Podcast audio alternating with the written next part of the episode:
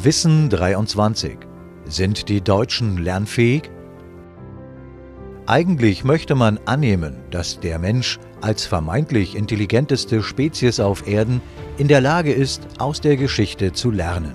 Doch wer heute auf die gesellschaftliche Situation blickt, dem müssen Zweifel an der Lernfähigkeit des Menschen kommen.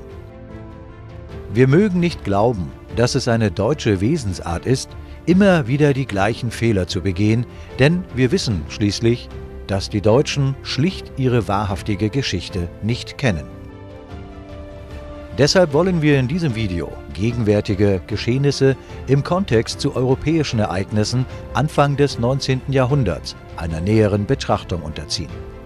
Konkret geht es um die Epoche des selbsternannten Kaisers Napoleon Bonaparte, der mit seinem Größenwahn Europa in eine Zeit des Krieges, der Not und des Elends stürzte, wobei sich unsere Betrachtungen auf die Situation und das Verhalten der deutschen Völker konzentrieren soll. Während dieser Betrachtungen sollten wir immer die aktuelle Lage in Europa und ganz besonders die Situation der Deutschen im Hinterkopf behalten. Als Napoleon nach der Herrschaft über Europa griff, zerschlug er 1806 mit dem Heiligen Römischen Reich deutscher Nationen auch die ohnehin recht lose Einheit der deutschen Völker. Es sollte 65 Jahre dauern, bis mit der Begründung des ewigen Bundes, dem Kaiserreich, eine neue Einheit und Einigkeit hergestellt werden konnte. Nach dem Fall des Reiches kann man große Unterschiede bei den einzelnen deutschen Völkern im Umgang mit dem französischen Usurpator beobachten. Einige deutsche Völker kollaborierten recht schnell mit dem welschen Tyrannen und zogen zu seinem Vorteil letztendlich sogar gegen deutsche Brudervölker in den Krieg. Hier lohnt sich ein Blick auf das Geschehen im April des Jahres 2020. Nach fast einem halben Jahrhundert Ossi, also Mitteldeutsche und Wessi-Spaltung, werden die Deutschen mittels Pandemiehysterie einmal mehr und in noch stärkerem Maße gespalten und gegeneinander aufgehetzt. Das Denunziantentum erlebt in unserer Zeit eine unheilvolle Renaissance. Ganz so, als hätte es die Gestapo und die DDR mit ihrem Staatssicherheitsapparat nie gegeben. Auch zu Zeiten der napoleonischen Besatzung war Denunziation in deutschen Landen an der Tagesordnung. Nur in Preußen waren es vorwiegend französische Spione, die die Bevölkerung bespitzelten. Der Nationalstolz und das Bewusstsein, Preuße zu sein, sorgten dafür, dass es schwer bis unmöglich war, die preußische Bevölkerung gegeneinander auszuspielen. Doch auch die ständige Präsenz französischer Spione hielt Preußens aufrechte Söhne nicht davon ab, sich zu treffen und die Befreiung zu organisieren. Der preußische Widerstand traf sich weit ab von französischen Spitzeln in dunklen Wäldern, um sich vom Feind unbemerkt zu formieren. Als die Pläne zur Befreiung reiften, wurden natürlich auch finanzielle Mittel für Waffen, Munition und Uniformen benötigt. Dies stellte eine große Herausforderung für den von Napoleon so derbe geknechteten und ausgebeuteten preußischen Staat dar. Die Lösung dieses Problems zeigt auf, wie beeindruckend fest die Bevölkerung seinerzeit im Widerstand gegen die Unfreiheit zusammenstand. Um die bewundernswerte Opferbereitschaft unserer Ahnen nachvollziehen zu können, möge jeder Interessierte die Worte Gold gab ich für Eisen 1813 recherchieren oder den Links in der Videobeschreibung folgen. Schaut man sich nun heute, im Jahr 2020, in der deutschen Bevölkerung um, so sucht man vergeblich nach Opferbereitschaft oder dem Bewusstsein, dass Freiheit errungen und verteidigt werden muss. Nur wenige Deutsche scheinen die Verbindung zu ihren Wurzeln nicht verloren zu haben. Die Verbindung zu jenen deutschen Vorfahren, deren Freiheitswille den Tyrannen Napoleon einst überwand. Es gibt allerdings auch einen gewichtigen Unterschied zwischen der Situation unserer Altvorderen und der Situation heutiger Deutscher. Im Gegensatz zu uns waren sich unsere Ahnen jederzeit bewusst, dass sie sich im Krieg und unter Fremdherrschaft befanden. Sie spürten Tag für Tag, dass sie geknechtet und ausgebeutet wurden und nicht mehr frei waren. Und mit jedem Tag wuchs der Hass gegen diese Knechtschaft.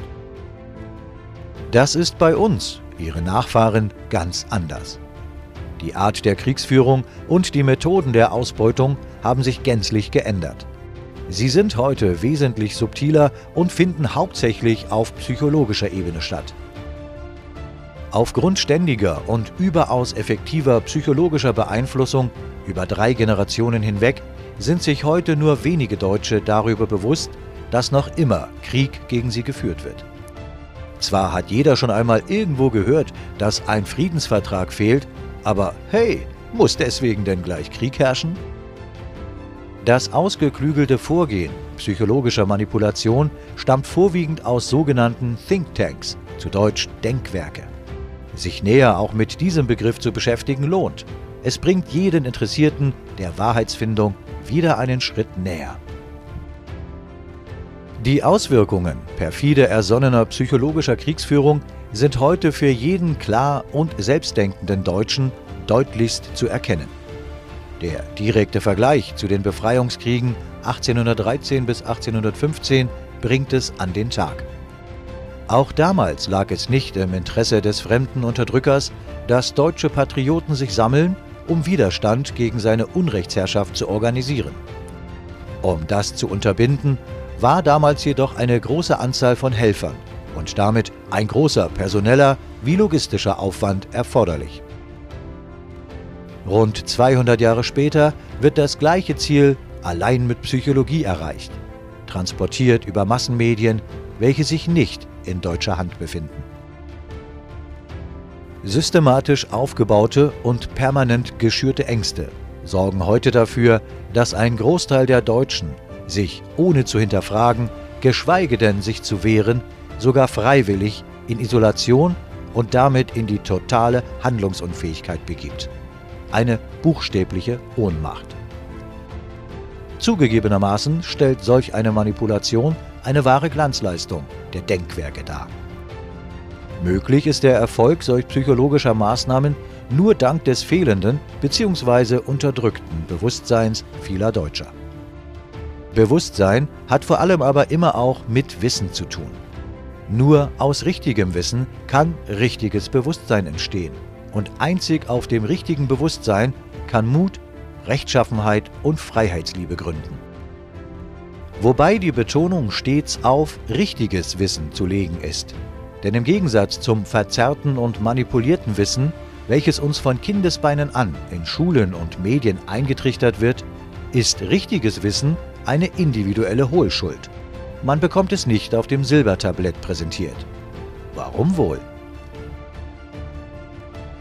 All die Ereignisse um uns herum, sei es böswillige Migrationspolitik, inszeniertes Parteientheater, Wahlshows oder eben gezielt geschürte Pandemiehysterie, all das sind nur Wirkungen. Die Ursache ist Fremdherrschaft, wie einst unter Napoleon. Unsere Altvorderen wussten, erst wenn die Ursache, Napoleon, verschwunden ist, sind die Deutschen wieder frei denn dann sind all seine Wirkungen beseitigt. Damit hat jeder Deutsche drei Möglichkeiten.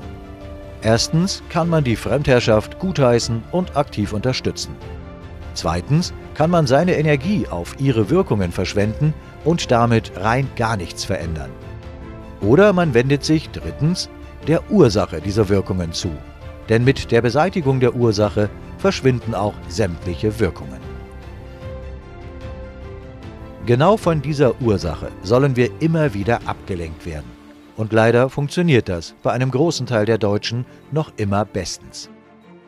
Einmal mehr bringt es uns der große König Friedrich II., der alte Fritz, klar auf den Punkt. Erfahrungen nützen gar nichts, wenn man keine Lehren daraus zieht. Sind wir lernfähig? Wollen wir Lehren aus der Geschichte ziehen oder nicht? Die Entscheidung liegt einzig und allein bei jedem Einzelnen von uns. Das richtige und wichtige Wissen um die historische Analogie der napoleonischen Besatzung, Fremdherrschaft und der Befreiung davon verlinken wir in der Videobeschreibung.